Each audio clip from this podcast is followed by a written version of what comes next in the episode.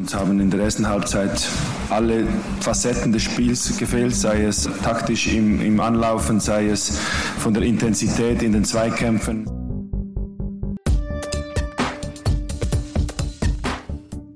Triumphe, Höhepunkte, auch bittere Niederlagen, Kuriositäten wie den Pfostenbruch. Borussia verliert erneut das Derby. Es ist schon die vierte Niederlage im sechsten Derby nacheinander. Symbol des schleichenden Niedergangs kann man sagen. Borussia Mönchengladbach befindet sich weiter in einem Prozess. Der führt aktuell aber nur nach unten. Wir sprechen über das 1 zu 3 in Köln, müssen aber auch natürlich über das große Ganze reden. Hier im Pfostenbruch, dem Podcast über Borussia Mönchengladbach. Danke, dass ihr wieder eingeschaltet habt. Ich bin Kevin. Zugeschaltet sind heute Lisa und Boris. Grüße euch. Hallo. Hi. Hallöchen. Meine Stimme ist langsam auch wieder in der Lage, äh, normal zu sprechen. Deshalb schön, dass wir es heute aufnehmen. Ja, Boris, wir haben ja zusammen in der Magnetbar in Berlin geschaut und haben uns äh, sehr viel ärgern müssen über das Spiel, aber auch über Kölner, die in dieser einstigen Gladbach-Hochburg tatsächlich dann sogar die Torhymne angestimmt haben. Es war ein wirklich sehr, sehr trauriger Sonntag. Lisa, du warst im Stadion, ich nehme an, es war ähnlich wenig Vergnügung steuerpflichtig. Ich war letztes Jahr schon mal diesen traurigen 0 zu 0 im Stadion, jetzt dieses Jahr wieder und ich habe mir geschworen, nächstes Jahr fahre ich nicht mehr zum Derby und zumindest nicht nach Köln, weil ich mir das nicht mehr antue. Das ist wirklich äh, sehr blamabel gewesen und ich bin froh, dass wir heute aufnehmen, dass sich so langsam meine Gefühle etwas gesetzt haben, weil am Sonntag und auch ehrlicherweise am Montagmorgen war ich noch ziemlich geladen, weil mir dieser Auftritt einfach wieder mal die komplette Lust auf Borussia genommen hat, schon nach äh, jetzt acht Spieltagen. Ich war irgendwie so die, die erste Saisonhälfte war ich zweimal im Stadion und war aber eher so ohne Erwartung hingefahren und dementsprechend bin ich dann auch nicht so enttäuscht nach Hause gefahren. Aber jetzt vor diesem Derby hatte ich wirklich nochmal richtig Lust auf dieses Spiel. Bin mit Vorfreude dahin gefahren und hatte mir auch ehrlicherweise was ausgerechnet gegen den Tabellenletzten. Und dann so eine Leistung, vor allem in der ersten Halbzeit, da war ich schon wirklich super enttäuscht und wirklich das erste Mal seit langem wieder richtig sauer, muss ich ehrlicherweise sagen.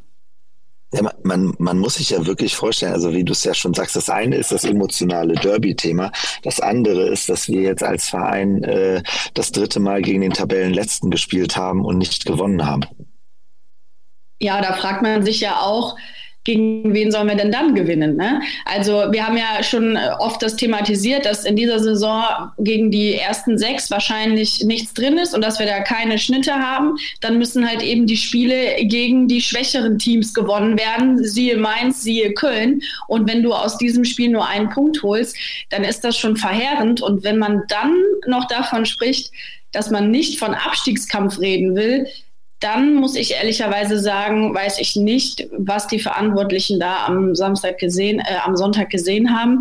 Aber ich habe da eine Mannschaft gesehen, die definitiv in dieser Saison um den Abstieg spielen wird eines der großen Themen, was wir besprechen äh, werden jetzt auch im Laufe der Folge. Ähm, vielleicht äh, noch zum Hintergrund, also du musst äh, gleich schon weg, deswegen können wir mit dir direkt mal weitermachen. Du warst ja auch im Stadion, vielleicht kannst du noch ein bisschen deine Eindrücke schildern, so auch eingebettet in den Spielverlauf. Es gab ja dann durchaus eine frühe Schlüsselsituation, die jetzt nicht gerade zugunsten Borussias entschieden wurde. Am Ende muss man auch sagen, Dennis Eitekin hat regeltechnisch gar nicht so viel falsch gemacht, ist mir klar, aber trotzdem, ja, war es irgendwie ein sehr, sehr hitziger Nachmittag. Auch auch eben bedingt durch äh, die ein oder andere Entscheidung, über die dann trefflich diskutiert werden konnte. Wie hast du es im, im Spiel gesehen, bevor wir dann so über den Spielverlauf erstmal sprechen aus, aus äh, taktischer, personeller Sicht etc. pp? Ich sag mal, am Ende des Spiels haben wir, die im Stadion waren, gar nicht über diese Szenen so sehr diskutiert, weil wir uns alle einig waren, die Leistung war einfach zu schlecht und das Auftreten war so schlecht, dass diese Niederlage verdient war. Ganz egal, in wie, wie die Tore zustande gekommen sind, weil, sind wir ehrlich, Köln hätte uns auch schon mit 3-0 in die Halbzeit schicken können. Ähm, und da waren sie einfach selber nicht fähig, die Tore zu schießen und brauchten dann in dem Fall einen Elfmeter dafür. Ich muss sagen, den ersten Elfmeter, äh, den fand ich schon sehr hart. Also ich hätte ihn nicht gegeben, jetzt auch mal von der Gladbach-Brille äh, abgesehen, die mal auszuziehen. Ich finde, aus zwei Metern in, mit so einer ja, mit so einem Gewaltschuss dann da angeschossen zu werden. Der Spieler will sich in dem Fall ja auch schützen irgendwie. Wenn er diesen Ball komplett ins Gesicht bekommt, dann spielt er wahrscheinlich nicht weiter. Ich fand auch nicht, dass die Arme extrem abgespreizt waren oder vom Körper weggingen. Also das fand ich schon strittig und es ist natürlich dann auch bitter. Und man hat wirklich im Stadion gemerkt, dass dieser ähm, 0 zu 1 Treffer, dass dieser Elfmeter schon so ein bisschen auch den Stecker gezogen hat. Also äh, von der Stimmung her hat man auf einmal gemerkt, oh, ähm, da sind einige jetzt gerade auch richtig down und das hat auch echt gedauert, ehe diese Stimmung wieder so ein bisschen aufgekommen ist. Erst so im zweiten Durchgang mit diesem äh, 1 zu 1 kam wieder so ein bisschen Hoffnung auf, aber die Leistung der Mannschaft hat eben dafür gesorgt, dass auch die Stimmung im Stadion, im Gästeblock wirklich so ernüchternd war. Und äh, bezogen jetzt auf äh, die, ich sag mal, Geisteshaltung der Mannschaft, die ja dann auch echt nicht gut war, gerade in der ersten Halbzeit, die vor allen Dingen natürlich auch durch das frühe 0 zu 1 dann äh, wirklich ähm, auf ein Minimum gesunken ist. Also das war wirklich ja dann einfach richtig schlecht, was Borussia gespielt hat. Es war, es waren Darmstadt-Verhältnisse letztendlich, wenn man sich da an die erste Halbzeit zurückerinnert.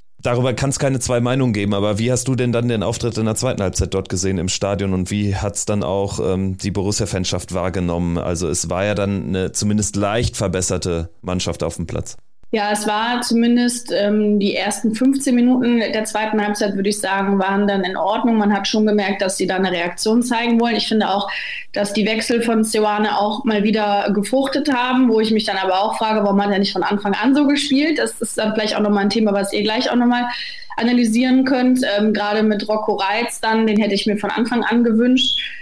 Trotzdem ähm, hatte ich das Gefühl, dass so wirklich der Glaube nicht da war. Also bei mir persönlich war er nicht da, auch im zweiten Durchgang nicht, hatte ich nicht das Gefühl, dass Gladbach das noch dreht, weil Köln einfach diese Gier, diese Galligkeit, so dieses, diesen extremen Willen immer wieder auch ausgestrahlt hat. Und das hat mir komplett gefehlt. Und deswegen hatte ich ehrlicherweise nicht den Glauben, dass wir da nochmal zurückkommen. Ich fand auch diesen 1 zu 1 Treffer ehrlicherweise kam schon ein bisschen aus dem Nichts. Es war verbessert, aber offensiv war da ja jetzt kein Feuerwerk vorher. Und ich finde, das kam schon so ein bisschen aus dem Nichts. Und mit der roten Karte war das Spiel dann eigentlich durch. Ähm, auch das ist natürlich diskutabel, wenn man an dem Wochenende andere Spiele gesehen hat. Ich sage nur Grifo. Ähm, dann müssen wir natürlich auch wieder darüber reden, warum gibt es da Rot. Bei Grifo gibt es nur eine gelbe. Aber ich finde, es tut trotzdem nichts dem ab, was die Mannschaft geleistet hat. Und äh, Kone irgendwie auch ein bisschen sinnbildlich, dass er sich die rote Karte abholt. Er war überhaupt gar nicht im Spiel viel zu sehr mit sich selbst beschäftigt. Äh, man merkt, er ist einfach noch nicht bei 100 Prozent. Und wenn man sich dann so eine Undiszipliniertheit dann auch erlaubt, dann sagt das eigentlich gerade auch ein bisschen viel über den Zustand der Mannschaft aus. Ganz generell, wenn wir jetzt mal vom Spiel wegkommen, bevor du dich, äh, wie gesagt, gleich verabschieden mhm. musst, wenn wir mal das große Bild zeichnen, was sind denn die Lehren aus diesem Spiel, die da gezogen werden müssen, gerade wenn man es mal einbettet in die letzten Jahre? Also es gibt ja, glaube ich, keine Mannschaft in der Fußball-Bundesliga, die sich so häufig Totalausfälle leistet, wie das Borussia tut. Mindestens dann eben für eine Halbzeit, wenn gleich äh, auch dieses gesamte Spiel in Köln ja wirklich ein Offenbarungseid war. Ja, ich weiß gar nicht, wie oft man das noch sagen soll, aber dass das, was fehlt und das, was ja schon in den letzten Jahren immer das Problem von Borussia Mönchengladbach war, dass gegen ähm, ja, kleinere Gegner, gegen tiefstehende Gegner, gegen vielleicht auch ja sehr aggressiv auftretende Gegner, dass wir es da immer wieder schwer haben. Und ich verstehe nicht, was das Problem ist, da einfach mal gegenzuhalten. Vielleicht haben wir auf der einen Seite nicht das Spielermaterial. Wenn ich mir dann auch die Mannschaft angucke, die auf dem Platz stand, muss ich ehrlicherweise sagen, habe ich halt keinen so einen richtigen Leader. Ich habe nicht so einen Typ auf dem Platz. Mit Lars Stindl ist da echt ja ein Vakuum entstanden, das nicht irgendwie gefüllt werden konnte. Aber Julian Weigel ist für mich zum Beispiel auch ehrlicherweise kein Kapitän. Viel zu oft duckt er sich oder viel zu oft verschwindet er dann auch wieder. Wöber ist jemand, der nochmal den Mund aufmacht. Umlin fehlt da hinten natürlich auch extrem so als Anführer, aber auch allein daran merkst du, da ist so keiner in der Mannschaft, der so wirklich so diese Gier und dieses Leader-Sein auch drin hat. Und das fehlt mir schon seit Jahren bei Borussia Mönchengladbach. Äh, mit Lars Stindl hatten wir einen Kapitän, äh, der aber auch nicht immer gespielt hat. Und einfach die Basics. Ich verstehe nicht, was das Problem ist in einem Derby. Genau das, was Köln gezeigt hat, dann auch mal abzurufen. Das fehlt uns schon seit Jahren. Und ich weiß nicht, wie oft man das dann noch betonen soll. Das sollte eigentlich gerade in dieser Saison, sollte das immer da sein. Also ich bin ein bisschen ratlos, ehrlicherweise. Und äh, nichtsdestotrotz, letzte Frage vielleicht an dich. Hm. Macht man es sich dann vielleicht ein bisschen zu leicht oder macht man es sich immer noch zu bequem, wenn man dann eben im Sommer mantraartig sagt, der Kader ist gut, wir holen keine weiteren Außenverteidiger zum Beispiel, auch eine Position, wo ja zumindest Luca Netz extrem überfordert wirkte, ein ums andere Mal, auch jetzt in Köln. Also macht man es sich dann einfach äh, zu leicht, vielleicht auch in der Kommunikation, auch wenn man eben sagt, um da nochmal die Klammer zu schließen, Abstiegskampf ist das für mich noch nicht. Zitat ähm, Roland Wirkus. Also grundsätzlich sehe ich das auch so, dass die Mannschaft Potenzial hat und dass da auch gute Kicker drin sind. Da müssen wir gar nicht drüber sprechen. Wenn ich mir die Kölner Mannschaft ansehe auf dem Papier und dann die Gladbacher Mannschaft, also ich bitte euch, das ist ein Qualitätsunterschied und das sollte man eigentlich auch, auch auf dem Platz sehen. Ne? Ich finde nicht, dass man es sich damit so einfach macht, sondern es muss einfach jedem klar sein, dass gerade in der Fußball-Bundesliga und wenn man eben eher im Mittelfeld spielt, dass genau solche Faktoren Laufleistung, Zweikampfstärke, einfach auch so ein bisschen diese Galligkeit, diese Gier, die man so ein bisschen im zweiten Durchgang mal gesehen hat, äh, als Nico Elvedi mal gegrätscht hat und der ganze Block aufgesprungen ist dass diese Basics halt einfach da sein müssen in der Fußball-Bundesliga. Und die Qualität ist bei der Mannschaft durchaus vorhanden, aber es scheitert oft eben an diesen ganz einfachen Dingen. Und äh, man lässt sich da einfach viel zu schnell auch den Schneid abkaufen.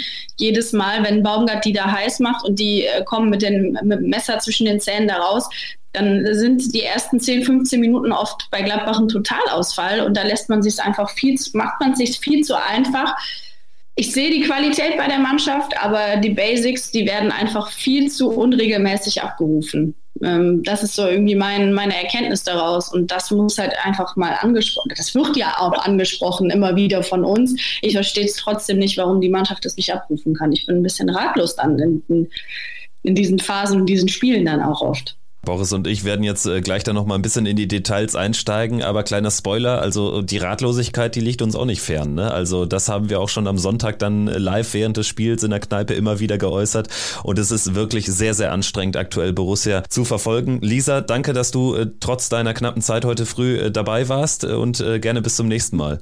Ja, äh, vielleicht dann ein bisschen erkenntnisreicher. Ich bin wirklich vielleicht. im Moment ein bisschen ratlos, man hört es mir wahrscheinlich auch raus. Ich bin mal gespannt, wie ihr das Ganze jetzt noch äh, analysiert. Ich höre es mir natürlich an und äh, danke natürlich für die Einladung. Ja, immer gerne. Bis dann. Bis bald. Ja, Boris, ähm, wenn wir jetzt vielleicht nochmal, wir haben jetzt schon die ganz großen Linien alle besprochen, aber wenn wir vielleicht nochmal ein bisschen chronologisch äh, vorgehen, was Lisa ja auch angesprochen hatte, Rocco Reitz raus, dafür Kone jetzt in die Aufstellung rein, dazu natürlich Friedrich für den verletzten oder angeschlagenen Itakura, das war jetzt dann eher ähm, natürlich äh, verletzungsbedingt und äh, Chwanchara für Jordan, das konnte man auch antizipieren, aber gerade diese Personalie Kone am Ende eine tragende Rolle gespielt auf der negativen Seite, wie blickst du am Ende drauf? War das dann auch die falsche Entscheidung von Ceoane? Ja, also man, man muss ganz klar sagen, also wie, wie Lisa es ja gerade auch schon richtig angesprochen hat, man hat ja das Gefühl, dass Ioane vor allen Dingen immer zur Halbzeit äh, viele richtige Impulse setzt, aber das, was mich ja schon immer ein bisschen konsterniert ist, wieso es nicht zum Start des Spiels äh, richtig ist. Ne? Also es sind ja aus meiner Sicht sind es so einige Entscheidungen, äh, wo man einfach also man hat den, man hat den Kölnern angemerkt, dass sie sofort unsere linke Seite komplett penetriert haben und darüber einfach äh, uns gestresst haben, äh, Hardcore. Und da war Netz vollkommen überfordert. Ähm, äh, Kone war von Beginn an nicht, de, de, dem fehlt noch jegliche Souveränität, die er normalerweise eben halt hat am Ball, wodurch er eben halt in der Lage ist, sicherlich auch ein Spieler zu sein, für den irgendwelche englischen Vereine 40, 50 Millionen Euro bereit sind auszugeben. So wie er da am Sonntag gespielt hat, kriegen wir für den keine 5 Millionen Euro. So, weil er einfach noch gehemmt ist. So, das ist, das liegt an der Verletzung und so weiter. Aber das weiß man. So, ne? Wir haben einen äh, Alassane Plea, da haben wir ja auch in der Kneipe drüber gesprochen, ähm, wo man einfach weiß, ganz klar, der hat mal ein super Spiel, aber dann hat er auch wieder fünf Spiele, wo, wo man nicht weiß, was macht er überhaupt. Und Alassane Plea ist sicherlich nicht der Spieler, der mit einem, in einem High-Energy-Spiel normalerweise vor, vorweg geht. Äh, so. Ähm, und das sind schon so ein paar Sachen, wo man sich fragt, so warum also wo kam da die Fehleinschätzung bezogen auf die Mannschaft halt äh, her? Ne? Und ähm, das war ja auch das, was teilweise in den O-Tönen so nach dem Spiel auch herkam, so nach dem Motto, ge gestern im letzten Training fühlte es sich alles noch so gut an. Ja, sorry, aber dann es scheint irgendwas vor dem Spiel nicht richtig gelaufen zu sein, weil die Kölner gehen vor einen eigenen Block, machen sich richtig heiß. Den hat man angemerkt, wie heiß sie auf dieses Spiel waren. Ähm, und äh, gefühlt, wir waren da so nach dem Motto, jo, jetzt äh, versuchen wir die mal auszuspielen und waren von Anfang an gefühlt eine Minute zu spät zu jedem, äh, also Gedanken, Gedankenstelligkeit war einfach nicht vorhanden. So, und das war von Anfang an der Fall. Ne? Also wenn man sich auch diese ersten Szenen nochmal anguckt, die ersten gefährlichen Szenen von deren Seite, ähm, das waren ja überall sind wir immer zu spät gekommen. Die haben Räume gehabt, die waren gigantisch im Mittelfeld ähm, und da haben wir nie Zugriff drauf gehabt. Und dann natürlich die unglücklichen äh, Entscheidungen zu unseren Ungunsten sozusagen. Aber am Ende waren es ja auch wenn man mal Emotionalität rausnimmt, dann eben halt leider eben halt die richtigen Entscheidungen ähm, aus einer äh, Schiedsrichtersicht. Aber ja, also ich verstehe weiterhin nicht diesen, diesen Anfang. Ne? Also wie, wie kann es sein, dass die Mannschaft so schlecht reinkommt? Wie, wie hast du es denn im Endeffekt so? Also das war ja auch, glaube ich, so ein bisschen dein Eindruck, ne? Ja, gerade im Vergleich zu den Kölnern eben, die ja wie richtigerweise von Lisa angesprochen, gar nicht so diese nominelle personelle Qualität da auf den Platz bringen, sondern einfach in einer absolut misslichen Situation sich aber pushen wie sonst was, wie die Biester und dann so auch auf den Platz laufen. Ne? Dann gab es ja diesen verzögerten Spielbeginn wegen der Pyroaktion der Kölner und in der Phase hat man dann am Ende gedacht, ja, keine Ahnung, äh, Gladbach hat sich da eben nicht richtig gepusht, weil ansonsten kommt ja nicht so ein Start ins Spiel zu, zustande. Ne? Und auch vor dem 1 zu 0 war das ja eher nur die Kölner Mannschaft, die den Weg nach vorne gesucht hat. Es gab ja schon so ein, zwei Szenen, wo sie dann auch über unsere Außen nach vorne gekommen sind. Übrigens, das 1 zu 0 resultierte ja im weitesten Sinne aus einem zweiten, dritten Ball nach einem Eckball. Und dieser Eckball, wie der überhaupt entstanden ist, Luca Netz macht es eigentlich richtig, hat den Körper äh, vor äh, dem Gegenspieler und kann eigentlich den Ball austrudeln lassen und lässt sich dann aber nochmal auf so einen Hahnkampf ein und dadurch entsteht diese Ecke. Ne? Also das war dann schon wieder eine unfassbare Bresigkeit Zeit im Spiel, in so einem Spiel dann noch unverständlicher als ohnehin schon.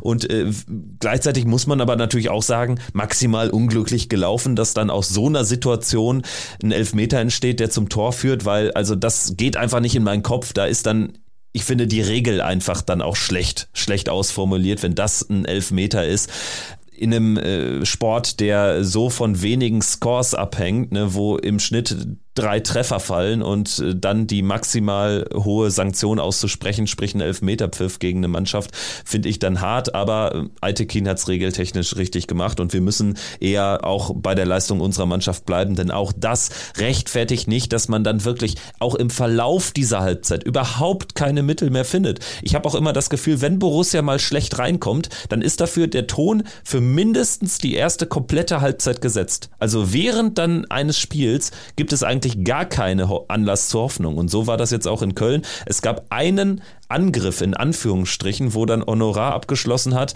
aus einer äh, Situation oder aus äh, einer Entfernung, die jetzt äh, nicht gerade Torgefahr versprühte. Und das war das Einzige. Köln hatte etliche Szenen und hätte genau wie Darmstadt eigentlich schon mindestens drei Tore machen müssen bis zur Pause man muss sich das mal vorstellen. Die haben, also das ist ja je, jeder von uns, ich meine, wir sind ja die normalerweise die, die das am meisten selber ja pushen, dieses ganze Thema. Ähm, so ein Derby kommt ja eben halt über diese Momente. Das sind ja diese, diese, dieses, dieser Funken, der zwischen Mannschaft und äh, Fans eben halt entstehen muss. Und das haben die Kölner einfach saugut gemacht. Das, da waren die auch einfach sehr, sehr fit drin. Die haben, die sind ja, wie, wie Lisa es ja auch schon richtig gesagt hat, nominell in keiner, auf keiner Position deutlich besser. Da spielt ein Timo Hübbers oder wie der Typ heißt, gegen einen 20 Millionen Mann Player und gewinnt quasi jeden Zweikampf und ist immer einen Schritt weiter. So, auch einen Schwanschara, also gegenüber dem. Ne? Die haben ja jeden Zweikampf gewonnen. So, und ähm, einfach nur, weil sie Biss hatten, weil sie wollten. So. Und bei uns war halt, Hacke Spitze 1. Wie oft wir in dieser ersten Halbzeit versucht haben, per Hacke irgendeine Spielverlagerung zu machen, das muss man sich mal vorstellen. Und davon haben von, ich glaube, 12, 13 Versuchen haben zwei funktioniert. Das ist halt, also da merkt man einfach, da ist bei der Mannschaft noch nicht angekommen, in welcher Situation sie sind. Und dass es heißt, bei so einem Spiel muss man mit Gift und Galle dagegen stehen. Und dann, ja, also wie gesagt, also das, das, das, das ist halt einfach, das sind so, so Fußball einmal eins Sachen, wo ich nicht das Gefühl habe, dass man die überhaupt nochmal aussprechen muss, sondern die muss man eigentlich wissen. Und der erste Punkt, den Lisa ja gebracht hat, ist ja genau das, was wir zum Anfang der Saison gesagt haben. Wir müssen uns die Saison darauf einstellen, dass wir die Spiele gewinnen müssen mit Kampf und mit einer bissigen Mannschaft gegen das letzte Drittel und das Mittel äh, und das Mittelfeld der Liga, weil wir können es vollkommen vergessen, diese Saison auch nur gegen eine der Top-Mannschaften auf Augenhöhe spielen zu können. So, das ist auch gar kein, das ist ja auch meiner Sicht noch nicht mal schlimm, weil wenn man sich anguckt, wie der wie der Qualitätsverlust dieses Kaders der letzten drei Jahre kontinuierlich voranschreitet, ähm, was aufgrund der finanziellen Situation und aufgrund der Vertragssituation vieler Spieler aus der alten Zeit eben halt nicht anders machbar ist. Da, dem würde ich nicht mal widersprechen. Das ist halt eine Realität. Aber mit dieser Realität müssen wir uns jetzt auseinandersetzen und da müssen wir entsprechend auch in die Spiele reingehen. Und dann kannst du in ein Derby vor einem ausverkauften Haus in Köln nicht so reingehen, so nach dem Motto, wir hoffen mal, dass wir hier irgendwie äh, mitspielen können. Hinzu kommt dann natürlich in diesem Jahr, wo uns dann eben Qualität abgegangen ist, was dazu führt, dass wir eben jetzt nicht mehr die großen Gegner temporär in einzelnen Spielen bespielen können. Dass man jetzt in Köln aber auch mal wieder gesehen hat, das war in Darmstadt auch schon so, uns fehlen ja dann teilweise auch beruhigende Elemente im Spiel, also das zentrale Mittelfeld, komplett abgemeldet eigentlich. Wir haben da Lücken aufreißen lassen, allein dadurch, dass wir nie einen Ball festgemacht haben, dass wir dadurch enorme Hektik im Spiel Spiel hatten. Und technisch fand ich es auch extrem schwierig. Ne? Du hast es angesprochen mit diesem Hacke Spitze 1, 2, 3. Manchmal hast du das Gefühl, auch an technischen Komponenten mangelt es dann in solchen Situationen. Also wenn es, wenn wir kämpferisch in, in ein Spiel nicht reinkommen, kommen wir aber auch nicht mehr über Spielerische rein. Und das ist eine gefährliche Situation, weil dann gehen einem äh, irgendwann die Mittel komplett aus. Ja, und was du ja, das, das Schlimmste an der Aussage von dir war ja eben auch das zentrale Mittelfeld, weil das ist ja eigentlich das Prunkstück. Es gibt ja keinen anderen Bereich, wo du normal, also da sitzen Neuhaus, Weigel und Kone. Das sind ja alles drei gestandene und da kann ja keiner mehr sagen, das ist ein junger Spieler. Also Neuhaus ist mittlerweile, also der sollte eigentlich jetzt schon in der Prime seines äh, Fußballerlebens sein. Äh, Weigel ist da schon äh, und ein Kone kann sich jetzt, der ist auch schon in seinem dritten Bundesliga-Jahr. Ne? Also das ist halt alles, äh, das sind ja alles gestandene Bundesliga-Profis, die äh, nach außen hin den Eindruck machen, dass sie einen hohen Marktwert haben. So und genau dort waren wir am, am, am, am aller verwundbarsten. Und wenn dann die Aussage von uns allen im, im, im Magnet kommt, wir hoffen auf Rocco Reitz, alter Falter, wo sind wir denn da hingekommen? Denn wir wissen alle, dass Rocco Reitz zwar ein also genau die Art von Kampfschwein ist, was wir gerade brauchen, ja, aber wir wissen halt auch, dass er rein physisch und eben halt auch in seiner ähm, äh, Spielgeschwindigkeit an vielen Stellen definitiv jetzt derjenige war, der auch in den letzten drei Jahren von den jeweiligen Trainern nicht als konkurrenzfähig erachtet wurde. So. Und das muss einem ja eben halt auch gerade bedenklich werden, wenn man sich vorstellt, dass man da steht und sich diesen Spielertyp gerade wünscht. Also, das ist halt schon sehr, sehr beunruhigend, weil, weil auch wenn wir sagen Netz und auch äh, auf der auf der rechten Seite hatten mit Honorar, der ja da gefühlt jetzt einen rechten Verteidiger spielen musste, was er ja auch nicht gelernt ist, ähm, das ist zwar auch dramatisch, weil da merkt man einfach, dass der Kader mit dem Spielsystem noch nicht so passt aber der wirkliche wahre Kern unserer, unserer Anfälligkeit in diesem, in dieser ersten Halbzeit war das zentrale Mittelfeld, was wir null und, also wie gesagt, die Art und Weise, wie die Kölner sich da aus der Verteidigung rauskombiniert haben, das ist, wie gesagt, der erste FC Köln. Das ist hier nicht der FC Bayern. So, dann ist der erste FC Köln. Die haben mit ganz einfachen Mitteln, haben die uns da, äh, haben die uns, sind die hinter die Linien gekommen und hatten plötzlich zehn Meter vor sich frei und sind auf die Abwehr zugelaufen und da stand dann wieder mal ein Manuel Friedrich, ähm, der äh, Marvin. Der, oder Marvin, Man, Marvin Friedrich, sorry. Manuel gab es auch damals bei Mainz unter Klopp. Mainz ich, ne? und Leverkusen, ja. Äh, ähm, genau.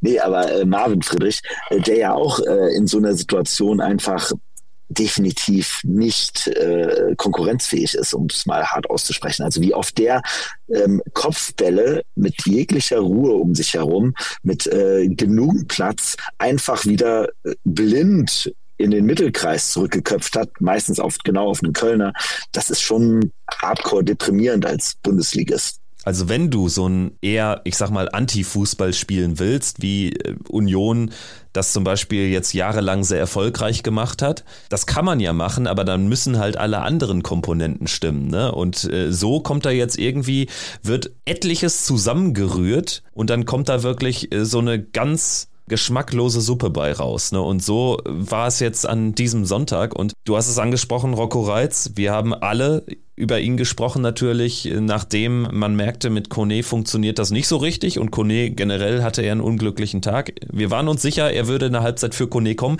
Er ist dann für Neuhaus gekommen. Es ging eine Umstellung einher, weil Skelly auch kam für Netz.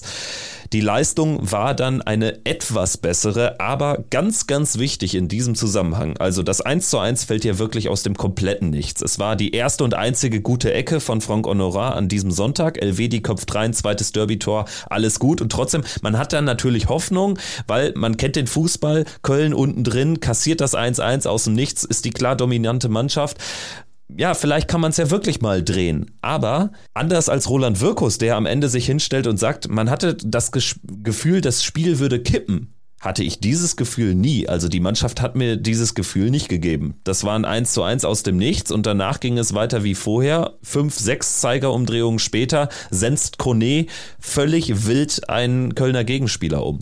Und dann begannen die Horrorminuten. Genau, genau. Also man muss sich jetzt mal wieder vorstellen, auch da wieder diese Kopflosigkeit. Ne? Also, also erstmal muss man nochmal einmal rekapitulieren vor dem 1-1. Erinnerst du dich noch daran, die Ecke davor, wo äh, Honorar den Ball äh, halb äh, hoch äh, dem Kölner äh, auf die Brust gespielt hat, wo die Kölner, äh, unter, wenn, wenn das eine normale Bundesligamannschaft wäre, ähm, hätten die uns da schon komplett auskontern können. Dann hätte es wahrscheinlich schon 2-0 gestanden. So, ähm, Die Kölner wussten nur selber nichts damit anzufangen. So, ähm, aber äh, man muss sich mal vorstellen, was wir davor da geliefert haben. Das war halt bei weitem jetzt nicht so, als wenn wir jetzt die Kölner eingedrückt hätten. So, ne? hinten reingedrückt hätten. So und ähm, äh, das, wie, wie du es ja sagst, das Schlimme war dann nach dem 1-1, wo man denkt, okay, jetzt, jetzt äh, reißt euch zusammen, bringt den Ball mal ein bisschen, bringt mal ein bisschen Ruhe ins Spiel, versucht jetzt mal ein bisschen die Sachen zu sortieren und versucht die Kölner jetzt mal ein bisschen auszuspielen, weil die sind genauso nervös, wie die teilweise hintenrum gespielt haben. Wenn wir da fitte Leute hätten, ähm, hätte man das alles mehr unter Druck setzen können. Haben wir aber nicht. So.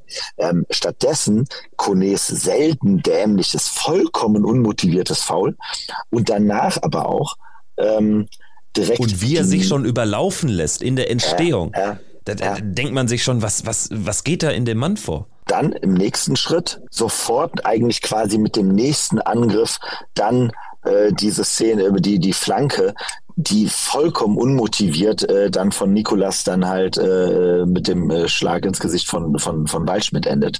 So, ähm, wo man sich auch denkt, so, Alter, das kann alles nicht wahr sein. Einfach so viel Unkonzentriertheit und so viel ähm, Kopflosigkeit, wie da in den Minuten auf einmal dann zustande kam, das ist halt einfach dann, dann, dann muss man einem bewusst sein, dann ist man ein Abstiegskandidat dieses Jahr. Das wird dann, also wie gesagt, auch da wieder bleibe ich immer dabei, darüber kann man ja einfach reden, aber das muss einem dann halt bewusst sein und dann muss man sich auch entsprechend auf die Spiele einrichten. Als eher, wir müssen hier irgendwie gucken, mit Kämpfen, Kratzen, Beißen, irgendwie ein 1-1 holen oder einen äh, Punkt jetzt sichern. Ähm, aber nach einem, äh, nach einem Platzverweis so kopflos äh, zu, zu agieren, in so einem Spiel, selten dämlich. Es gab zumindest eben dieses eine Momentum im Spiel, wo man aus unserer Sicht sagen konnte, oh, das ist glücklich gelaufen und das war das ja. 1 zu 1. Ja. Und daraus hätte man dann auch nochmal was ziehen können. Man hätte ja wirklich dieses total vermaledeite Spiel, grottige 60 Minuten noch echt komplett biegen können. Das muss man sich mal vorstellen. Ja. So viel hätte dafür wahrscheinlich nicht gefehlt. Aber wenn das dann natürlich ähm, beantwortet wird mit so einem Foul, was zu Recht rot gibt und wo man sich dann auch wieder zu Recht drüber ärgern kann, weil es ist ja eine Doublette der Szene äh, des Grifo-Fouls in Freiburg gegen Bochum am Samstag zuvor, worauf, woraufhin dann äh, Hamann und Feuerherz sich äh, genüsslich stritten im Live-Fernsehen. Natürlich, alles bitter gelaufen und dann reden wir auch über den von Nikolas verschuldeten Elfmeter, den er zunächst hält weil er dann aber irgendwie 10 Zentimeter vor der Linie steht, wird das Ding wiederholt. Auch da, ja, natürlich Korinthenkacker-mäßig richtig entschieden, alles gut und trotzdem, ja, auch da sage ich wieder, die Regel ist dann irgendwie auch ein bisschen schwachsinnig, aber gut, ist so, also alles scheiße gelaufen und trotzdem am Ende muss man sich immer wieder vor Augen führen. Es stand für ein paar Minuten lang, für fünf Minuten eins zu eins unter gleichen Voraussetzungen mit elf gegen elf und man reißt sich das ganze Haus wieder ein. Und das ist dann natürlich selten dämlich. Ich bleibe aber dabei. Ich glaube nicht, dass die Kölner unter normalen Umständen jemals aus dem Spiel heraus ein Tor gegen uns geschossen hätten. So, die Fähigkeiten haben die gar nicht. Aber, aber sie haben halt die, die richtigen Situationen gehabt. Und ähm, ne, die, die, diese kleinen Fehler auf unserer Seite sind halt da. Und ich meine, ich hatte es ja auch nochmal gesagt, so aus meiner Sicht, das Ärgernis natürlich, das, das tut uns als Fan, ist dieses VR-Thema halt das Ärgerliche daran. Und das ist ja das Thema mit dem Grifo-Thema, ist ja, dass man daran erkennt immer wieder, wie subjektiv am Ende das Produkt VR doch bleibt weil ähm, man, das haben wir als Gladbacher jetzt das ein oder andere Mal schon miterleben müssen, wo am Tag davor ein dämlicher Fehler beim VAR passiert, wo die Regel eben nicht konsequent umgesetzt wird. Und am nächsten Tag hat, hat man dann das Gefühl, dass ein Altekin oder irgendein anderer der Schiris meint, oder eben halt der VR Keller, so, dass die meinen, eben halt jetzt besonders genau hinzugucken. So. Und das ist ja das, was mich an der ganzen Sache immer wieder regt. Also wenn sie das immer konsequent durchziehen würden, super, okay, dann muss man das leider akzeptieren, aber dann ist es wenigstens halbwegs äh, objektiv. So, so ist es so. Es wird irgendwo die subjektive Meinung gemacht, ah ja, das Griffo-Thema lassen wir mal so. Im Nachgang merken sie dann, war doch ein Fehler. So, und beim, bei den nächsten zwei, drei Malen müssen sie dann aber ganz genau drauf schauen. Und ein Eitekin hat bei, in beiden Situationen, also die ganzen VR-Situationen war einmal der Elfmeter, äh, der, der erste Elfmeter und die rote Karte. Hat Eitekin selber in seiner Sicht klar entschieden. Also er hat ja nicht, ähm, äh, wie heißt es, abgewartet, was der VAR sagt und der VAR ist auf ihn zugekommen. Er hat es einfach nicht komplett übersehen, das stimmt, natürlich, Ganz genau. klar. Er hat ja. beide Szenen gesehen, aber dann die Feinheiten nicht richtig erkannt. Ja. Darauf können wir uns ja auch alle committen. So, und das ist halt so immer so diese Sache, was einfach dann, ne, und das Nikolas-Thema, ja klar, da merkst du eben halt, dass der Junge eben halt nicht der Vollprofi ist. Bei einem äh, Jan Sommer sieht man das zum Beispiel, sah man das zum Beispiel immer, der hat bei allen Elfmetern immer darauf geachtet, dass er mit dem mit einem Fuß immer diesen hängende, diese, dieses, diesen hängenden Fuß gehalten hat. Weil wir hatten ja auch mal einen der Elfmeter, ich weiß nicht, ich glaube aber, das waren seine Schweizer äh, Elfmeter gehalten hat. Ähm, bei uns hat er ja wenig Elfmeter gehalten.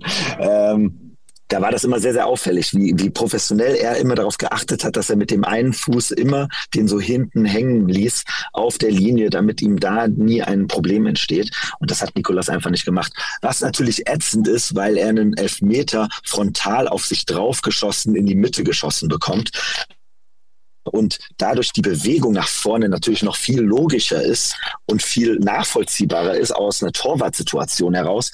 Aber Kundenkackerei, richtig. Damit äh, ist jetzt zum Spielverlauf auch fast alles gesagt. Vielleicht noch der Vollständigkeit halber. Also danach äh, gab es noch mal eine Szene, ich glaube 88. wo Jordan dann äh, vorne auftauchte durch auch einen Kölner Lapsus bedingt. Das war eine ganz wilde Situation, wurde dann auch komplett abgepfiffen. Am Ende finde ich im Netz tatsächlich lustigerweise kein Highlight-Clip mehr, wo es überhaupt auftaucht. Also ich hatte jetzt auch keine Möglichkeit, mir das nochmal anzuschauen. Manche sagen sogar, es hätte elf Meter für, für uns geben können.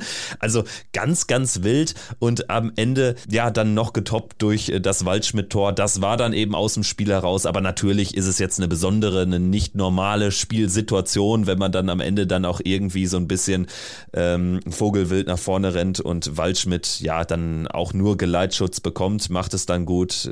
Ja, war auch so ein Tor, was dann irgendwie den Deckel sprichwörtlich drauf machte auf dieses Spiel, auf diesen Nachmittag. Wir fahren also mit null Punkten nach Hause, haben jetzt sechs Punkte aus acht Spielen. Und wie gesagt, Wirkus will von Abstiegskampf nichts wissen. Ich sehr wohl ich denke, man muss da jetzt mal die großen Linien auch angehen. Also wann, wenn nicht jetzt? Man hat jetzt den, den dritten oder im Prinzip den vierten Trainer, der mit denselben Problemen konfrontiert wird. Erstmals mit einer zumindest in weiten Teilen veränderten Mannschaft.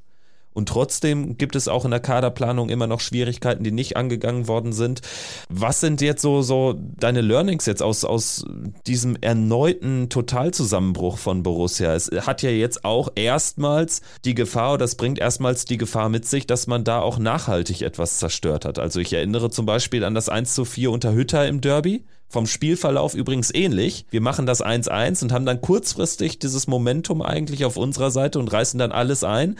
Und danach kam dann, glaube ich, das 0 zu 6 gegen Freiburg. Dieses Spiel hat erstmals jetzt als erstes äh, Negativerlebnis diese Saison wirklich das Potenzial, nachhaltig etwas zu zerstören. Ja, absolut. Ne? Also sehe ich, sehe ich ganz genauso, weil du halt einfach jetzt in eine Situation reinkommst, wie gesagt, ich hatte das, also ich meine, äh, wir, wir sind in einer Situation, äh, wo wir immer noch kein einziges Heimspiel gewonnen haben. Ähm, äh, wir sind in einer Situation, wo wir gegen, wo uns keiner erklären kann, dass es am Spielplan oder irgendetwas liegt. Wir haben jetzt genügend schlechte Mannschaften gehabt, ja. gegen die wir gespielt haben, gegen die wir alle nicht gewonnen haben, außer gegen Bochum. So ähm, und äh, das ist halt schon so etwas, wo ich ganz klar sage, so dass da müssen wir uns muss uns allen bewusst sein. Ähm, dass wir uns da jetzt äh, tunlichst aufpassen müssen, dass wir uns da jetzt mit keinen Ausreden über Wasser halten, sondern dass uns jetzt, also wenn, wenn man nach so einem Spiel wird es jetzt einfach schwieriger, eben halt natürlich schon den Rückhalt äh, unter den Fans sauber zu behalten. So und ich bin jetzt schon auf das Spiel gegen jetzt jetzt kommt auch noch wieder so ein unangenehmer Gegner mit Heidenheim. So, das wird nicht besser sozusagen. Aber wie gesagt, diese Saison gibt's gibt's eben halt keinen einzigen Gegner, wo ich sage, oh, den werden wir locker vom äh, von der Tischplatte hauen. Ähm, äh, das äh, aus der Zeit sind wir jetzt komplett raus, muss man ganz klar sagen. Diese Erwartungshaltung, weißt du ja selber noch, die wir vor drei Jahren hier im, äh, im Podcast noch teilweise hatten, wo wir sehr sehr offen auch sagen konnten, mit so einer Mannschaft müssen wir diese drei vier Teams locker dominieren und da sollten uns gar, also das müssen drei sein. Diese Situation gibt es in dieser Saison aus meiner Sicht nicht. Und nicht mal mehr in Heimspielen, genau. Ja, und das ist halt so das, was, glaube ich, wenn das nicht allen bewusst wird und auch dementsprechend auch die Mannschaft auf den Platz kommt, ähm, dann wird das eine ganz schön bittere Hinserie werden. So, ähm, weil weil man sieht ganz klar, die, die, die dieses ganze Tableau ist irgendwie gefühlt alles ab den ersten sechs, fünf, sechs Teams ist das Tableau komplett chaotisch und das sind viele Mannschaften, die keinerlei große Konstanz haben und noch ihre Themen haben und so weiter. Aber wir können da jetzt ganz schnell ganz schön weit unten reingereiht werden und äh, dann dann wird es also dann dann dann ist unser unsere einzige Hoffnung in dieser Saison einfach nur, dass es drei Mannschaften gibt, die noch schlechter sind als wir. Und deswegen entscheidet sich jetzt auch in diesem Heidenheim-Block, vielleicht in Kombination mit den Spielen in Freiburg gegen Wolfsburg, da haben wir dann übrigens schon Gegner aus dem anderen Regal.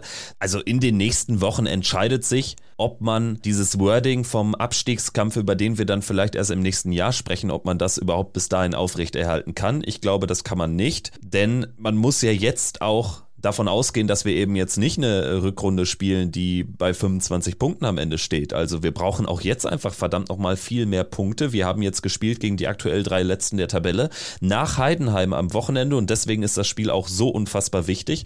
Nicht nur jetzt, weil man unbedingt jetzt eine Reaktion sehen will und sehen muss nach dem Derby. Nach Heidenheim haben wir bis auf Werder und Union die komplette untere Tabellenhälfte gespielt zur Mitte der Halbserie. Ja. ja. Und dementsprechend ja zählt es dann nicht mehr, dass man die ersten drei Heimspiele gegen Leverkusen, Bayern, Leipzig hatte. Ne? Und Total. Ja, dann, dann kommt äh, das Pokalspiel direkt danach, ne? Und im Prinzip brauchst du jetzt wirklich zwei Siege in Folge, die wir in der Bundesliga schon seit, ich glaube, seit zwei Jahren nicht mehr hatten. Und das ist dann auch eine Statistik des Grauens, muss man so klar sagen. Ähm, vielleicht zum Abschluss, bevor ähm, wir jetzt überleiten zum, zum Interview mit äh, einem äh, Heidenheim-Experten, vielleicht äh, konkret deine Erwartung jetzt an diese nächste Woche? Also wir haben jetzt so die große Linie gemalt, aber wenn es jetzt so an diesen Heimspiel-Doppelpack geht, das ist natürlich ein Szenario, das hat man nur alle paar, paar Jahre mal. Also ich kann mich da an kein vergleichbares Szenario aus Borussia-Sicht erinnern. Ganz, ganz besondere Situation und personell sicherlich durch die Hinausstellung von Kone auch äh, klar, dass Reiz dann, denke ich mal, in der Bundesliga spielt. Kone wird im Pokal dann sicherlich die Minuten kriegen, aber wie blickst du jetzt konkret auf diesen Doppelpack gegen den FC Heidenheim? Am Ende ist es ja schon wieder das Perverse, dass man wieder an den Punkt kommt, wo man sagt, ähm, am Ende ist das Entscheidende, dass wir in der Bundesliga gewinnen. Ähm, äh, wenn wenn, wenn ich es mir aussuchen müsste und ich äh, zwischen äh, zwei, zwei, in zwei Spielen über Sieg und Niederlage entscheiden müsste, würde ich immer sagen, in der Bundesliga drei Punkte und dann sind wir wieder mal lieber im DFB-Pokal raus, weil in der nächsten Runde würden wir sowieso gegen Dortmund spielen. Gefühlt immer. Ähm, oder, oder Leipzig. Ähm, und äh, dann war es das dann wieder. Äh, dementsprechend würde ich immer sagen, äh, heißt es vollen Fokus auf die Liga jetzt aktuell, ähm, vollen Fokus darauf, dass wir eingespielt werden und dass wir klar darüber sind, wie wir defensiv aufgestellt sein wollen. Weil aus meiner Sicht ist ähm, äh, es ist die alleroberste Prio, dass wir jetzt äh, eine defensiv eine klare Richtung haben, wie wir jetzt die nächsten Spiele angehen wollen, ähm, wie wir da mit den Außen umgehen wollen, wie wir mit dem mit der Innenverteidigung umgehen wollen, wie wir das defensive Mittelfeld statt, äh, auf, ausstatten und äh, ne, wir haben auch noch einen Kramer auf der Ersatzbank. So, ähm, äh, das heißt, da würde ich eher sagen äh, Hardcore ähm, Stabilität als allererster Punkt und äh, weil weil das einzige Einzige, worauf wir uns bisher in dieser Saison verlassen können, ist, dass wir bei den Standards Tore schießen. Das ist das Einzige, worauf wir uns verlassen können. Das ist tatsächlich so, da sind wir gut. Wir haben mit Honorar einen eigentlich guten Eckenschützen, der zumindest dann auch eine Ecke, die zum Tor geführt hat, fabrizieren konnte in Köln. Das ist so das einzig Positive. Hilft uns jetzt am Ende aber auch nichts mehr. Ich hoffe, es wird jetzt irgendwie siegreich gestaltet werden können, dieses Spiel am Samstag. Das ist ganz, ganz entscheidend und das hat natürlich dann auch Einfluss auf das Pokalspiel, ist doch klar. Also wenn wir gegen Heidenheim da jetzt Punkte lassen, wenn wir es gar verlieren, dann ist die Stimmung dann sowieso auf einen Nullpunkt und dann hat auch keiner so richtig Bock auf diesen Dienstagabend-Kick, wo natürlich anders als am Samstag das Spiel auch äh, weit weg von ausverkauft sein wird. Also das ähm, hätte dann schon so einen gewissen Trostlosigkeitsfaktor im Borussia Park. Also ich habe ja nicht Angst, ich habe aber starke Bedenken denken, sagen wir es so. Und ich denke, es ist klar geworden, dass es uns allen da aktuell so geht. Boris, hat trotzdem Spaß gemacht, war wie immer eine gute Therapie, dann auch hier nochmal drüber zu sprechen mit äh, einem bisschen Abstand. Und ich hoffe, nächstes Mal, wenn wir uns hören, dann ähm, können wir Erfreulicheres besprechen hier. Auf jeden Fall.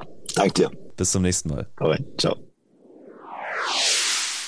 Wir machen jetzt weiter mit unserer beliebten Gegner-Vorschau. Es war nicht ganz so leicht zugegebenermaßen, einen Experten für den ersten FC Heidenheim zu finden. Umso erfreulicher, dass äh, der Heidenheim-Experte hier ist, Timo Lemmerhirt, Redaktionsleiter bei den Ahlener Nachrichten. Das war auch mal ein Zweitligist, nah dran am FCH seit zehn Jahren, habe ich mir sagen lassen, seit 2015 zudem Kicker-Reporter für den FC Heidenheim.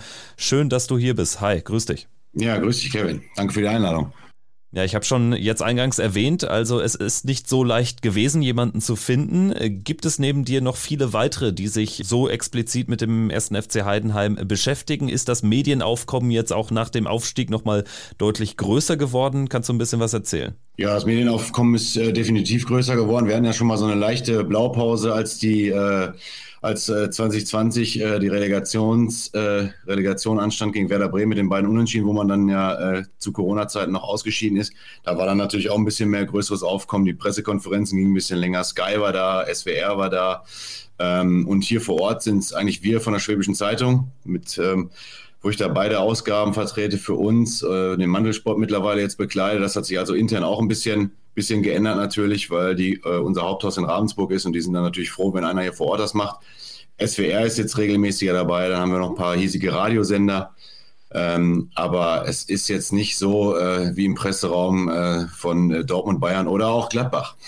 Bevor wir uns jetzt äh, konkret mit dem bisherigen Saisonverlauf von Heidenheim beschäftigen, vielleicht auch mit den Stärken und Schwächen äh, des äh, nächsten Gegners unserer Borussia auseinandersetzen. Vorab die Frage, uns erwartet ja jetzt ein Doppelpack, Borussia Mönchengladbach gegen Heidenheim. Am Samstag die Bundesliga, am Dienstag der DFB-Pokal. Wie hat man denn in Heidenheim auf dieses Pokallos reagiert? Da habe ich jetzt tatsächlich auch, dadurch, dass jetzt ja Bundesliga totales Neuland ist und wir uns da natürlich da von Spieltag zu Spieltag hangeln irgendwie mit, äh, zuletzt, da werden wir sicherlich gleich auch noch drauf äh, zukommen, mit äh, zuletzt überschaubaren Leistungen, ähm, haben wir Pokal jetzt noch gar nicht so äh, in den Fokus gerückt. Ich kann da tatsächlich nur das wiedergeben, was der Holle Sandwald, der FCH-Boss, gesagt hat, dass man ähm, natürlich mit Gladbach einen sehr Tradition, Traditionsverein vor der Brust bekommt und ähm, so wie es Heidenheim halt immer macht, man nie Favorit ist. Was in dem Fall natürlich, glaube ich, auch nachvollziehbar ist. Anders als vielleicht am vergangenen Wochenende, wo man schon den einen oder anderen gehört hat, der gesagt hat, dass man Favorit gegen Augsburg sei und wo das gelandet ist. Das haben wir ja dann gesehen. Weiß man schon, ob äh, Heidenheim äh, dort bleibt direkt am Niederrhein? Das habe ich extra für dich in Erfahrung gebracht. Äh, ich hätte mir das auch gedacht, dass, ähm, dass sie da bleiben. Aber die fahren wohl tatsächlich zurück zwischen den beiden Spielen. Das ist ja Samstag bis Dienstag. Dann haben sie zwei Einheiten, die werden dann direkt Samstag wahrscheinlich nach Hause fahren, fliegen, Schrägstrich. Und ähm, dann haben sie den, ähm, so kenne ich es auch aus der Vergangenheit, dann, dann haben sie den äh, kompletten Sonntag noch als Trainingsregenerationstag für Bundesligaspiel. Dann haben sie den ähm, Montag noch als kompletten Trainingstag. Da wird dann auch die PK sicherlich stattfinden äh, vom, vom Spiel und dann sind sie quasi Dienstag wieder, wieder zurück. Wird es die Klimaschützer freuen, aber so wird es laufen. Danke dafür, dass du das in Erfahrung gebracht hast. Ähm, wenn wir jetzt mal über den Saisonstart sprechen von Heidenheim, acht Partien sind gespielt, ein Punkt mehr als die Borussia, zwei Siege, ein Unentschieden, fünf Niederlagen, schon zwei Niederlagen nach 2 zu 0 Führung und du hast das Augsburg-Spiel schon erwähnt, nach 2-0 Doppelschlag, dann selbst ein Doppelschlag noch vor der Halbzeit kassiert, am Ende 5-2 untergegangen. Wie fällt denn jetzt so die Bewertung aus nach den ersten acht Partien? Ah, ja, das habe ich mich auch schon gefragt tatsächlich. Ähm, zwischendrin, ich bin jetzt mittlerweile hier nicht mehr so der Dortmunder in Baden-Württemberg, sondern der Heidenheimer und äh, werde dann andauernd gefragt, ah, und wie siehst du das? Und äh, schaffen die den Klassenerhalt bis vor Augsburg? Und äh, habe ich noch gesagt, ja, ich schaffe es auf jeden Fall. Ich bleibe da jetzt auch bei. Also ein Spiel ist jetzt, äh, macht jetzt noch keine Saison, aber ähm, tatsächlich müssen sie jetzt, äh, jetzt was tun. Ich habe jetzt bei uns auch äh, einen Kommentar verfasst, äh, dass das jetzt kein Schuss vom Bug war, sondern das war ein richtiger Riesenknall. Denn die äh, Leistung bei Eintracht Frankfurt zuletzt, wo sie 0-2 verloren haben vor der Länderspielpause, die war auch schon nicht ganz so, ganz so, wie man es gewohnt war. Ähm, und da hätte man vielleicht schon sagen können, okay, da, da ist alles nicht das eine Rad ins nächste gelaufen. Da hätte man vielleicht schon mal sehen können, okay, äh, so wird es nicht funktionieren. Ähm, eine, eine These von mir war jetzt, dass, äh, dass das 1-0 gegen Union Berlin, immerhin Champions League-Teilnehmer, auch wenn die jetzt gerade in der größten Krise seit, äh, seit den ganzen Erfolgsjahren sind, ähm, dass das vielleicht auch so ein bisschen hinweggetäuscht hat darüber, dass man einfach noch sehr viele ja, Defizite hat, vielleicht auch einfach im äh, Vergleich zu anderen Bundesligisten, weil ähm, das Augsburg-Spiel, ich habe mir jetzt auch mal die Zahlen nochmal extra angeguckt, das, was eigentlich Heinheim immer auszeichnet, ist, dass sie mehr laufen als der Gegner. Und tatsächlich hat, ist Augsburg jetzt, äh, hat Augsburg jetzt äh, vier Kilometer mehr absolviert in der ganzen Partie. Das ist aber eigentlich schon das einzige äh, äh die einzige Statistik, die für Augsburg gesprochen hat. Und natürlich die Tore logischerweise, aber Ballbesitz hatte Heidenheim mehr und äh, ja, diese, diese, dieses 2-0 dann im Rücken, im Wissen, dass man 1-0 gegen Berlin schon äh, gewonnen hat, einer stärkeren Mannschaft äh, qualitativ, ähm, glaube ich, hat dann irgendwie dazu geführt, dass man das dann irgendwie während des 2-0 dann einfach vielleicht gedacht hat, okay, das Ding ist durch. Obwohl man ja eigentlich schon, du hast es ja gerade richtig gesagt, äh, schon die äh, wann Beispiele hatte. 2-0 gegen Hoffenheim, äh, verliert man 75 Minuten lang wirklich super gespielt, das war das erste Heimspiel und du hast eigentlich gar keinen Unterschied zu Zweitliga-Zeiten gemerkt, wo man natürlich nach dem Aufstieg natürlich sehr viele Heimsiege gesehen hat, die, die, meisten Heimsiege überhaupt. Und dann verlieren die das noch 2-3. Ähm, dann gegen Bremen ähnliches Szenario, wieder 2-2, da haben sie aber dann nochmal die Kurve gekriegt, haben 4-2 gewonnen. Ja, und jetzt, wie gesagt, das war jetzt äh, wie ich schon gesagt habe, nicht nur ein Schuss vom Bug, das war ein Riesenknall. Und das hat man dann auch im Nachgang dann mit den ähm, Spielern durchaus gemerkt. Äh, Kevin Müller im Sky-Interview, äh, not amused, hat sich dann aber hinterher auch mit dem Kollegen dann nochmal unterhalten, er ist auch öfter bei uns. Ähm, ja, Patrick Meinker sagt, man soll, darf jetzt nicht sagen Defensive, Offensive. Tim Kleindienst sagt, die Defensive muss uns den Rücken frei halten. Also da waren jetzt so einige Ungereimtheiten, wie man sie eigentlich nicht kennt aus Heidenheim. Ich glaube, diese Trainingswoche, die wird es in sich haben. Ähm, und äh, jetzt kann man äh, sagen, was wiegt, äh, was wiegt schwerer? Dieses, diese desolate Leistung hat phasenweise wirklich desolat verteidigt auch am, gegen Augsburg. Oder aber der, der 3 zu, 3 zu 1 Sieg der Kölner gegen im, im Rhein-Derby. Ein bisschen kenne ich mich ja auch aus für die Gladbacher. Also ich glaube, da haben zwei Mannschaften ordentlich was gut zu machen. Der Druck lastet natürlich, so ehrlich muss man sein, dann auf äh, Borussia Mönchengladbach da am Samstag. Das ist äh, sicherlich dann schon ein Faustpfand, mit dem Heidenheim fast alle Partien angehen kann in dieser Saison. Aber welche Stärken gibt es denn da konkret, äh, die dir einfallen, die auch in so einem Auswärtsspiel in Mönchengladbach dann wirklich zum Tragen kommen können, die gefährlich für Borussia Mönchengladbach werden können? Ja, also äh, man darf jetzt, wie gesagt, nicht äh, alles äh, schlecht reden. Also ähm, du hast mich ja nach meiner Meinung zu der ganzen Saison gefragt. Das ist natürlich jetzt schwierig so in einem Satz. Äh, die haben überrascht in Dortmund. Äh, das war auch wieder so ein Punkt, wo man dachte, okay, selbst in Dortmund kann man was mitholen. Ähm, was, was Heidenheim natürlich aufzeigt, das habe ich ja gerade schon angerissen, ist die, die immense Laufleistung, äh, dieses Fighten um jeden Ball. Das jetzt natürlich auch ein Punkt war, der dann abhandengekommen ist gegen Augsburg, was dann auch letztlich wirklich, Heidenheim kann kein, kein Gegner dieser Liga irgendwie in Grund und Boden spielen. Also so ehrlich muss man sein, sondern die können über Kampf, Leidenschaft und so können die, können den Gegner ähm, den Schneid abkaufen. Was natürlich immer ein Faustpfand ist, sind die Standards von, von Heidenheim. Da haben wir mit äh, Jan-Niklas Beste jetzt hier einen in, in den Reihen, der ja schon auch seine Visitenkarte abgegeben hat, gegen Hoffenheim direkten Freistoß, gegen Union Berlin, das ist dieser, dieser Freistoß. Äh, Hoffenheim war sogar Tor des Monats. Berlin weiß ich jetzt gerade gar nicht, müsste aber auch in der engeren Auswahl sein. Dann ähm, hast du mit, mit Kleindienst natürlich enorm viel Wucht vorne, ähm, der, der natürlich auch gleichbedeutend auch der erste Verteidiger ist eigentlich. Ähm, deswegen hat mich auch gerade seine, seine Aussage dann gewundert, dass er gesagt hat, die, wir können nicht immer zwei Tore schießen, wir müssen auch mal den Rücken freigehalten bekommen. Ähm, Standards, Laufbereitschaft, Leidenschaft, das ist all das, dass man, ähm, wobei Frank Schmidt mal irgendwann gesagt hat, dass Laufen ja kein Attribut sei, sondern Laufen kann jeder. Aber Heinheim kann es halt effektiver und ähm, nicht nur in der Quantität, sondern die laufen die Wege dann halt auch zu und machen den Gegner dann auch und stressen den Gegner. Ähm, und was jetzt bislang auch ausgezeichnet kann ich jetzt eigentlich nicht sagen, weil die Auswärtsergebnisse nicht für sie sprechen, aber sie trauen sich auch auswärts durchaus was zu. In Dortmund tatsächlich, ähm, bin ja gebürtiger Dortmunder, war für mich ein sehr interessantes Spiel. Ähm, in Dortmund war es tatsächlich dann so, die hätten eigentlich gewinnen müssen am Ende noch. Das lag aber dann tatsächlich eher an der Sorglosigkeit der Dortmunder, muss man sagen.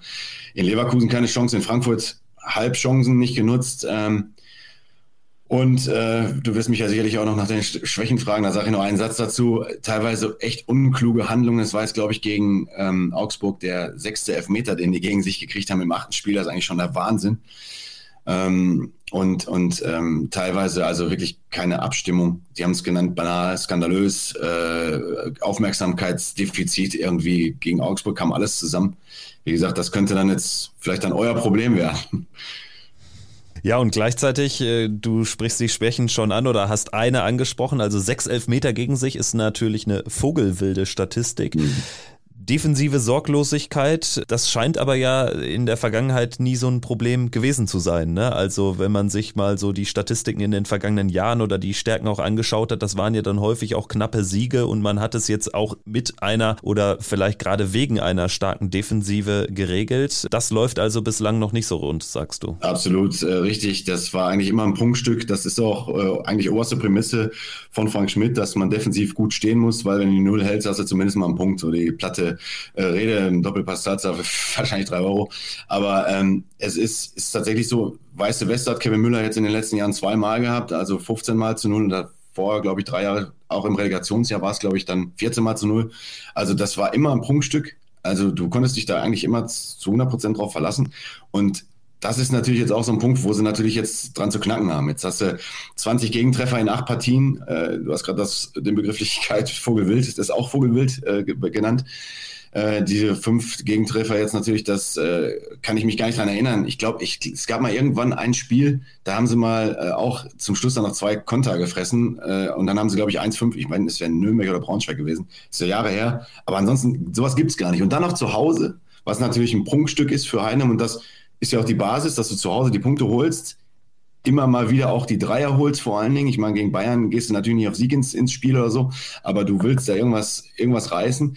Und wenn du dann natürlich gegen direkte Konkurrenten wie jetzt Augsburg einer ist und war, ähm, dann, dann wird es natürlich richtig übel. Also ähm, die Defensive insgesamt, ich bin dann auch tatsächlich eher bei Mainka, ähm, dass man, dass da alle gefordert sind, weil es einfach die, die, ja, die Prämisse in Heidenheim ist, dass man defensiv alle, dass alle stehen müssen.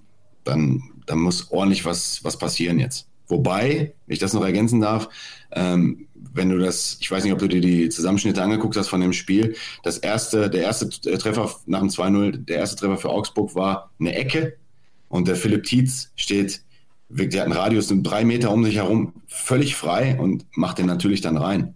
Ähm, dann 4-2 für Augsburg war dann auch eine Ecke.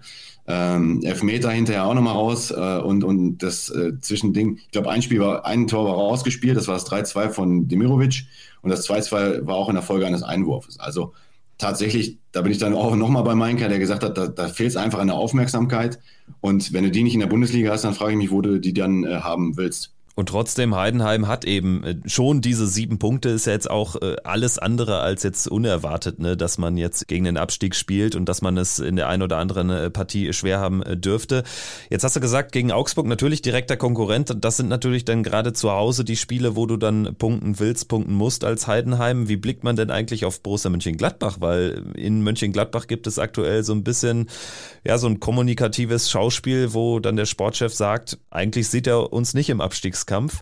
Wie sieht man das denn wohl in Heidenheim? Oder sagt man sich einfach, ja, Gladbach ist dann auswärts dann doch irgendwie vielleicht ein Regal höher, als wir einzuschätzen, immer noch? Also Gladbach ist definitiv, äh, also ohne dass ich jetzt mit denen äh, gesprochen hätte, ich kenne die ja jetzt auch ein paar Jahre schon, äh, definitiv Regalhöher einzuschätzen. Äh, Gladbach ist nach wie vor ein Traditionsverein. Äh, in Heidenheim freut man sich, dass man sich mit solchen Mannschaften dann duellieren kann.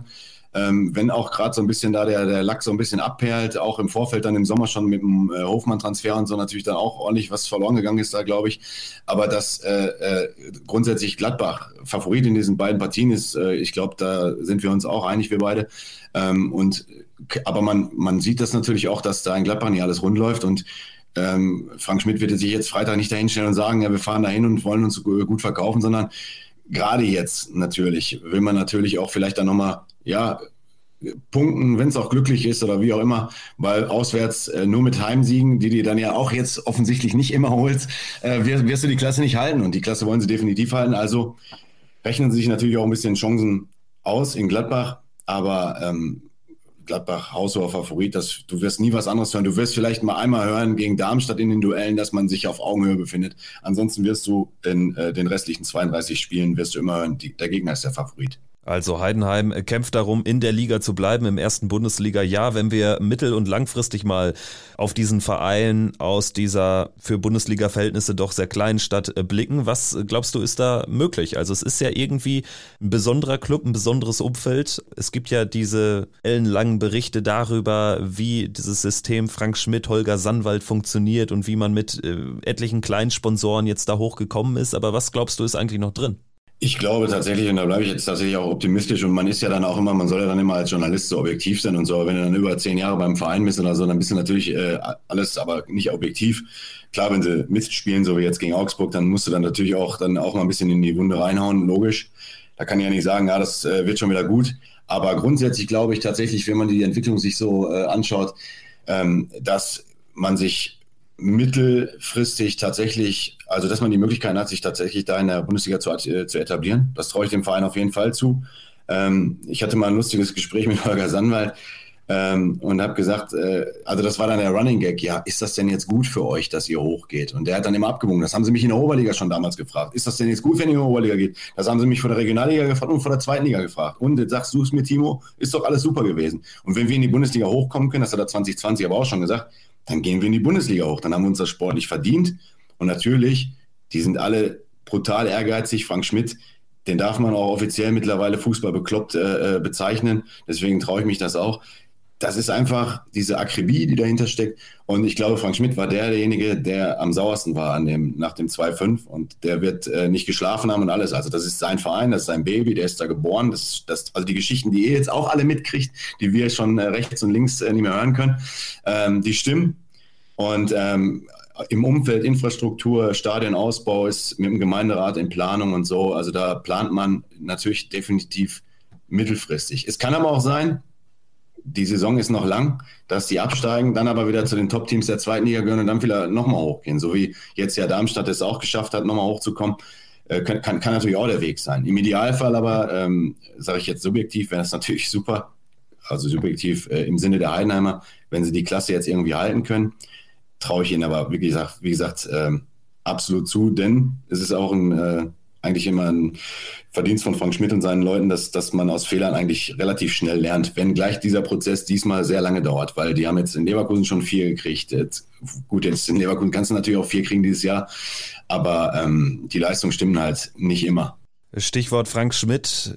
Es darf natürlich äh, dieses Gespräch nicht enden, ohne nochmal explizit auch über ihn zu sprechen und seine Ambitionen. Stichwort ewiger Frank Schmidt. Also ist das vielleicht der Weg, äh, den ja äh, offenbar auch Christian Streich für sich entschieden hat, der jetzt sagt, ja, er fühlt sich nicht mehr so ganz rund und nicht mehr ganz so fresh, aber er wird niemals einen anderen Verein trainieren. Wie ist das bei Frank Schmidt? Ist so ein Weg auch irgendwann absehbar? Also ich meine, er ist schon unzählige Jahre da, aber er hat ja auch noch einige, einige Zeit. Ne? Ist ja noch eigentlich für Fußballtrainerverhältnisse kein alter Mann. Ja, du sagst es richtig. Der, der Unterschied ist, glaube ich, dann einfach im, im Alter. Wenn wir jetzt darüber reden, dass er jetzt Ende 50 wäre oder so, könnte ich mir vorstellen, dass er, dass er das auch mal ausspricht dann äh, und sagt, ich bleibe jetzt äh, immer in Heidenheim. Äh, jetzt ist er, glaube ich, dann so aufgestellt, dass er sagt, äh, ich weiß ja nicht, was kommt. Aber er sagt ja auch immer, es gibt so viele Aufgaben, die es noch äh, zu erledigen gibt. Du siehst ja jetzt am Klassen, Klassenerhalt. Er hat mir im äh, Vorfeld, habe ich ein großes Interview vor der Saison mit ihm geführt, er hat gesagt, der Klassenerhalt wäre auf jeden Fall der größere Erfolg als der Aufstieg in die Bundesliga. Weil aufsteigen, okay, das kann immer mal passieren, in Anführungszeichen. Wobei sich das ja auch abgezeichnet hat, wenn man Heidenheim so ein bisschen verfolgt hat. Ich weiß, machen, machen nicht so viele, aber ich habe es ja getan. Ähm, und ähm, jetzt den Klassenerhalt zu schaffen, ist noch ein viel größeres, ein viel größerer Schritt, ein viel größeres, ja, viel größerer Grund auch, ihm dann irgendwann mal so ein Denkmal zu setzen. Ähm, wenn er das geschafft hat, hat er wieder was geschafft. Und dann ist aber der nächste Punkt, okay, jetzt müssen wir versuchen, vielleicht einen Schritt, wieder ein bisschen mehr gelernt. Wir haben jetzt 34 Stunden, äh, Spieltage überstanden. Jetzt versuchen wir dann vielleicht den 15. Platz, den wir er erreicht haben, jetzt alles hypothetisch logischerweise, vielleicht mal in den 12. umzumünzen, um dann einfach da so ein bisschen Fuß zu fassen. Das werden jetzt äh, einige äh, Traditionsvereine denken, äh, was haben die denn davor? Ist doch völlig Banane, die gehen wieder runter. Ähm, aber ich, ich traue denen das tatsächlich zu. Und Frank Schmidt traue ich äh, auch noch eine lange Zeit hierzu. Der hat jetzt erstmal Vertrag bis 2027. Dann ist er, glaube ich, offiziell auch 20 Jahre Trainer, äh, ist aber dann schon noch länger als Spieler, war er auch vorher schon da. Ähm, das wäre vielleicht nochmal so eine, so eine Benchmark, wo ich sage, okay, vielleicht überlegt man dann nochmal, aber die, Frank sagt selbst immer, ich erfülle meine Verträge. Ähm, Wenn es sportlich mal nicht läuft, in der zweiten Liga hat er gesagt, er unterschreibt keine Verträge mehr für die dritte Liga. Also ist nicht alles nur Freundschaft zwischen Sandwald und Schmidt, das ist auch das betonen die dann auch immer mal wieder, ähm, durchaus professioneller Fußball, professionelles Fußballgeschäft. Ähm, dritte Liga hat er nicht mehr unterschrieben und vielleicht ist er dann irgendwann so weit und sagt, für die zweite Liga unterschreibe ich auch nicht mehr. Und wenn er dann absteigt, muss er gehen. Und das würden die so, glaube ich, tatsächlich auch beide, so freundschaftlich wie sie miteinander verbunden sind, auch so professionell durchziehen dann. Jetzt ist Kult ja irgendwie so ein, so ein häufiger Begriff, häufig genutzter Begriff im Sport, im Fußball. Aber das ist wirklich eine kultige Nummer, auch er als Typ, oder? Oder was entgegnest du dem weil du bist jemand, der ihn auch persönlich schon oft gesprochen hat, sicherlich über die letzten Jahre hinaus. Also was zeichnet eigentlich diesen, diesen Menschen auch aus, nicht nur als Fußballlehrer? Ähm, ja, zur ersten Frage, ja. Ich glaube, auch ich, äh, der nah dran ist äh, und auch mit ihm oft spricht, äh, ja, das ist Kult. Ich glaube, wissen wir alle, die wir den Fußball lieben. Äh, da gab es mal einen Ferguson, da gab es mal einen Giroud, also im europäischen Fußball. Und äh, ja, dann kommt ja eigentlich schon Volker Schmidt, der ja jetzt auch Volker Finke geholt hat. Ähm, schon Kult kann man, glaube ich, nennen. Ähm, und, und auch, ich glaube, dass der FCH insgesamt, sofern er sich dann irgendwie etabliert, auch so eine Möglichkeit hat, so, eine, so, so einen kultigen Charakter zu bekommen, so wie, vielleicht wie St. Pauli oder so, auch wenn das natürlich ganz äh, zwei verschiedene Paar Schuhe sind, aber du, du weißt, glaube ich, was ich meine. Ähm, ja, also ich glaube, ihn zeichnet einfach, was ich gerade schon gesagt habe, der, der Ehrgeiz, der ihm innewohnende Ehrgeiz an. Es gibt ja die Geschichte, dass er mit seinen zwei Töchtern äh, Mensch ärger dich nicht spielt und die partout nicht gewinnen lässt, egal in welcher Altersphase sich gerade äh, äh, befinden, äh, sondern er möchte das Spiel dann auch gewinnen, zu Hause am Wohnzimmertisch. Und Frank ist jemand, der 2011 den Fußballlehrer gemacht, ähm, der hat 2007 interimsweise übernommen, ein Verbandsligist, ist dann direkt in der Oberliga ähm, und, und äh, hat dann die ganzen Scheine noch nachgeholt, weil er wollte eigentlich äh, jetzt muss ich lügen, Sparkasse oder Versicherung, eins von beiden, hat den Vertrag schon unterschrieben. Und da hat er damals, musste der Holger Sandwald ihn überreden, weil er den Vertrag schon unterschrieben hatte, weil er im Wort stand, dass er das, weil er gesagt hat, ich stehe zu meinem Wort, ich mache das, musste er mit diesem ich meine, es ist eine Versicherung. Äh, hat, der ist auch immer noch äh, Mitglied, äh, Stichwort Tradition und Kult äh, bei, bei, bei uns, sage ich schon, beim FCH im äh, Verein, im, im, Sponsoring. Den musste er das abbringen und das Versprechen nehmen, dass er Frank nicht sauer ist. Und dann hat er diese ganze Geschichte erst angefangen. Also der wäre da nicht rausgegangen, hat gesagt, ah, ich habe das gesagt, dann stehe ich zu meinem Wort. Aber die haben das dann so gekuddelt. Mittlerweile ist der Sponsor ja auch froh, dass es so äh, gelaufen ist. Ähm, dass, dass der Frank jetzt immer noch Trainer ist. Und wie gesagt, er entwickelt sich halt immer weiter. Der lernt immer weiter. Wenn ich jetzt mal äh, zu mittleren Zweitliga-Zeiten zurückblicke, die waren ja immerhin neun Jahre in der zweiten Liga, vierte, fünfte Jahr, da, da gab es mal ein Jahr, wo es ein bisschen knapper wurde, das, das, war das einzige Jahr tatsächlich, aber wenn die mal drei, dreimal nacheinander verloren haben, der hat dann schlechte Laune. Und du merkst das dann auch im Umgang mit den Journalisten tatsächlich, auch egal, ob wir uns gut kennen oder nicht. Dann, dann gibt es auch mal so eine, so, was ist das denn für eine Frage? Du weißt doch eh, was ich darauf antworte und so. Also du merkst es dann. Das wird, glaube ich, heute nicht mehr passieren.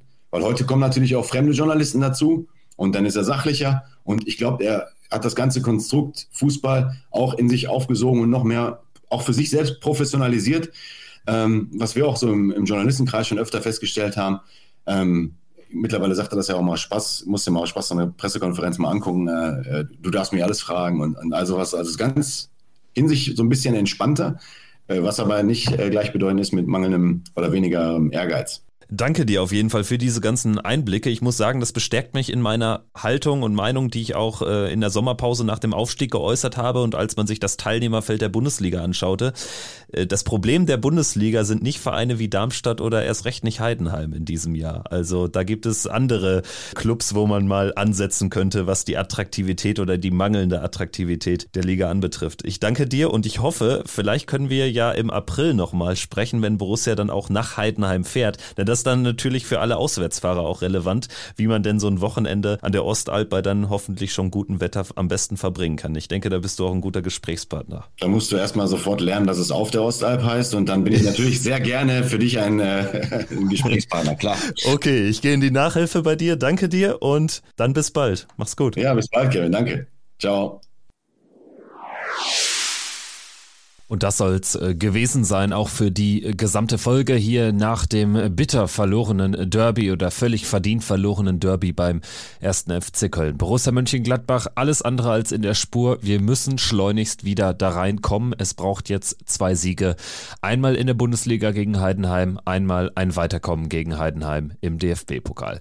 Das war Pfostenbruch, der Gladbach-Podcast für diese Woche. Danke fürs Einschalten. Wir müssen nochmal schauen, wann wir uns nächste Woche melden. Spätestens dann natürlich nach Abschluss des Heidenheim Doppelpacks nach dem Pokalspiel dann eben am Mittwoch. Danke, dass ihr dabei wart. Wenn es euch gefallen hat, trotz der Niederlage, trotz der unerfreulichen Gesprächsthemen, gebt uns doch gerne fünf Sterne, hinterlasst eine Bewertung bei Apple und bei Spotify könnt ihr natürlich auch die Sternebewertungen da lassen. Das wäre wirklich toll. Danke euch. Bis dahin macht's gut. Ciao. Triumphe, Höhepunkte, auch bittere Niederlagen, Kuriositäten wie den Pfostenbruch.